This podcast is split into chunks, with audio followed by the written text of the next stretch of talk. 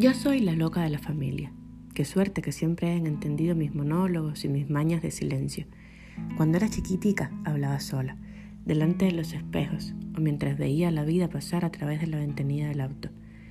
Mi mamá jamás dijo que yo estuviera loca, todo lo contrario, siguió dándome cuerda para que yo me siguiera elevando como el papalote que creía que era. De más grande, me sentaba en el cuartico de encima de la cocina y creaba personajes con vidas paralelas, con sexos indefinidos, y lloraba y me reía carcajadas cuando se hacían cosquillas entre ellos.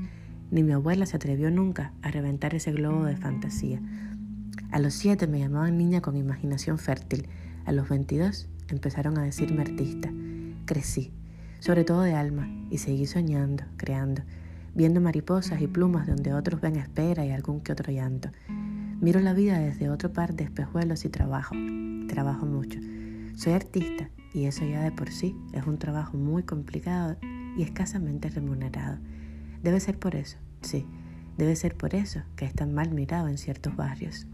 Bueno, la cosa es que sigo siendo una poca loca, que sigo hablando un poco sola, delante del espejo o mientras recorro los pasillos del mercado en algo que me sorprenda y me cambie el ánimo.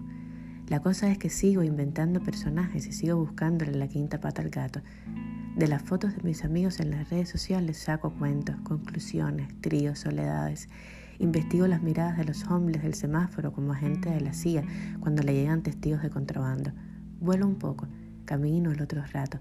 A veces voy de largo y me pienso diva del pueblo y otras me acorto para caminar en los zapatos de la que no tiene que ponerse para ir a la fiesta. No he logrado olvidar de dónde vengo ni dejar de pensar en el lugar a donde quiero ir. No he logrado desatarme de los olores de mi casa en Nuevo Vedado, ni de las caminatas por Infanta mirando siempre hacia arriba, descubriendo nuevos estampados, columnas, rotos que me hablen del pasado. No he intentado dejar de sorprenderme cada día, decir que lo sé todo, sentir que lo sé todo. Eso sí, no he conseguido que me guste probar cosas, ir a lugares nuevos, explorar. No tengo alma de exploradora, Prefiero crearme esas aventuras en la cabeza y traducirlas en letras que conforman palabras y palabras que hacen oraciones con las que otros viajan y sueñan. Mi palabra favorita es sí. Sí de sí se puede. La palabra que menos me gusta es no. No, de no se puede. De después lo hablamos. De vamos a ver qué se puede hacer. De déjame pensarlo. Mi sensación favorita es cuando el sol me da en la cara por la mañana Cierro los ojos, respiro profundo y agradezco al universo por otro día de vida. La sensación que más odio es la del piso sucio en mis pies descalzos. Ese piso de polvo y piedritas lo detesto. Me gusta el mar. No puedo vivir sin el mar. No podría vivir en un sitio donde supiera que no hay mar o que el mar me quedara lejos. Solo de pensarlo se me encoge el pecho y se me aguan los ojos. No puedo. Necesito saber que hay agua salobre cerca, que hay arena, que hay lunas que se reflejan y fotos perfectas con palmas y puentes que crujen. Me gusta hablar alto, gesticular mucho, reírme a carcajadas con la dentadura afuera como si no hubiera un mañana. Soy intensa, intensísima, y a pesar de ser medio loquita me gusta que las cosas salgan bien. Soy Virgo, nacida con ascendente acuario que me salva del desorden del orden caótico de los que enderezan cuadros en las casas ajenas. Me gusta la libertad por encima de todas las cosas. La libertad de subir los pies encima de la silla si quiero. La libertad de decirle a una amiga que, la sombra verde sobre el párpado le queda espantosamente ridícula. La libertad de escribir y decir mis verdades sin filtros, sin editores de espejuelos como fondos de botella o pelitos rizados sobre la frente estrecha. La libertad de poner carteles frente a las embajadas de gobiernos de tránsito. La libertad de gritarle malas palabras a los presidentes de turno, por ejemplo. Canel Singao, porque decía mi profesora de literatura María Antonieta, ¿cómo es eso de decir que hay palabras que son malas? Me gusta el pelo rizado, casi despeinado, casi de me levanté y salí así. Me gusta salir con el mismo pullover con que me fui a la cama. No sé, es una cosa inexplicable. Me gustan los baños largos, preferiblemente con agua caliente, pero me adapto fácil a la temperatura y a otros demonios. Me gusta la aromaterapia, aunque no sepa bien para qué sirve la lavanda o el sándalo o el palo santo. Hablando de santo, tengo coronado patal hace más de 15 años. Tengo una bóveda espiritual que atiendo menos de lo que debería y tengo una fe más grande que una casa, que todo un barrio, que un continente entero. Tengo fe en el hombre y en todo lo que el hombre desconoce. Soy capaz de creer que una piedra me salva si creo que lo va a hacer y me ha salvado. No tengo ninguna cultura política o muy escasa y soy fatal en geografía. Creo que si sé identificar 20 banderas y capitales es mucho. Y también soy pésima con las matemáticas. Cuento con los dedos y siempre tengo que pensar unos segundos antes de decir cuántos quarters son un dólar y cuántos de 20 hacen 100. Casi nunca se me olvidan las cosas porque tengo agendas llenas de apuntes y más de 800 notas en mi celular. Me gustan las listas y me gusta sentir que las listas me ayudan a ser eficiente. Le tengo miedo a los bichos que se mueven rápido, a la soledad en compañía, a pasar sin penas ni glorias, a morirme estando lejos. Me dan pavor los mediocres, desconfío de la gente sin pasión, me sacan de quicio los egocéntricos y si quieres verme hablando bajito, háblame alto. Nunca me he fajado a los piñazos, solo un par de galletas en una escalera estrecha con mi mejor amiga, la uruguaya francesa, cuando teníamos como siete años. La violencia me deja sin aliento, siempre, venga de donde venga. No me gustan los juegos, así que no me inviten. Solo jugué Super Mario con un Nintendo que costaba 25 pesos diarios rentarlo.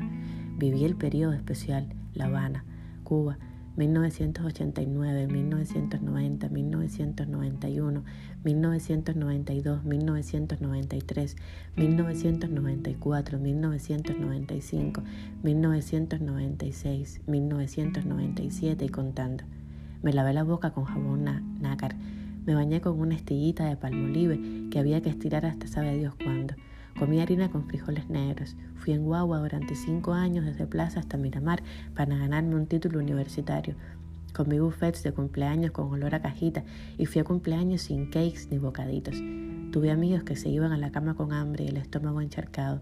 Conocí madres que lloraban en el baño todas las noches antes de acostarse, también con el estómago encharcado y los sueños tronchados. Escuché historias de mujeres que le dan candela a los maridos en el colchón del cuarto. Escribí la lección con mochos de lápiz, rebobiné la cinta del cassette con mochos de lápiz, marché y gasté mis únicos zapatos pidiendo la liberación del niño Lian primero y de los cinco después. Hay gente que la pasó mal, mucho peor que yo, y me doy con un canto en el pecho. Mi mamá sí que es una heroína. Tengo 34, casi 35, y no tengo hijos. Si me preguntan, no sé si voy a tener alguno. De vez en cuando veo las fotos de los hijos de mis amigas las escucho besarlos y decir que son el amor más bello, la cosa más grande, y entonces me nacen así, como unos deseos. No lo sé, la vida dirá.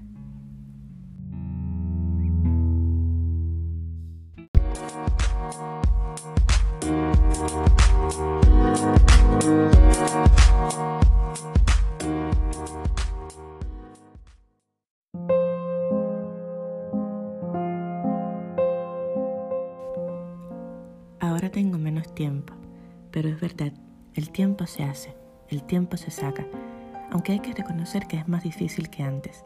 Las distancias son más grandes, las responsabilidades también.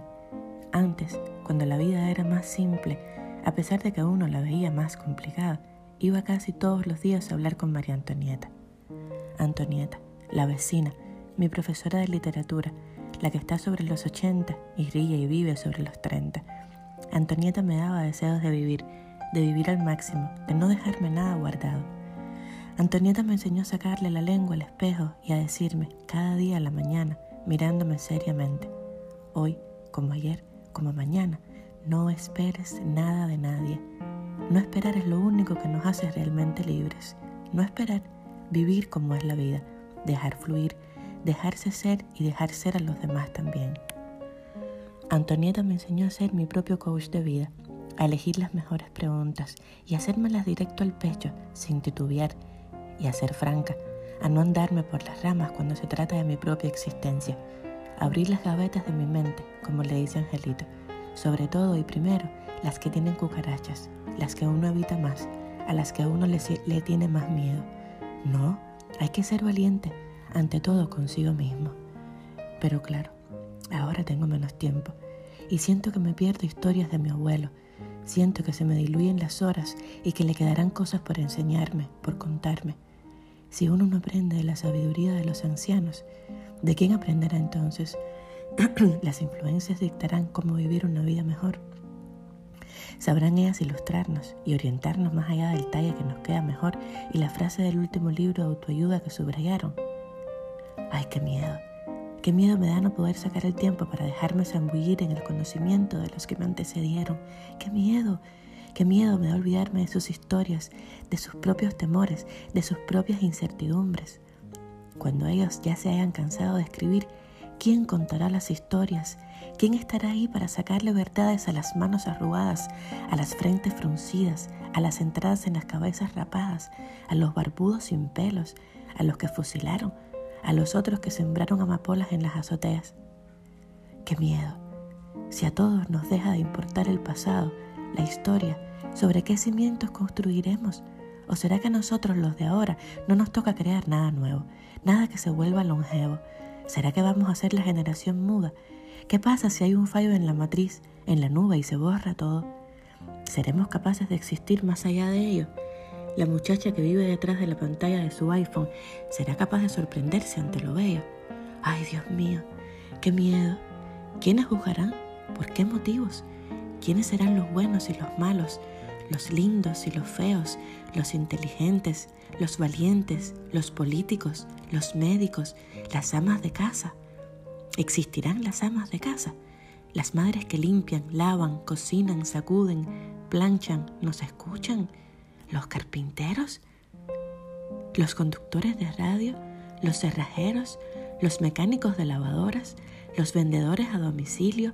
¿Los porteros? ¿Los choferes de tren? existirán los trenes, los trenes con esa nostalgia capabulla.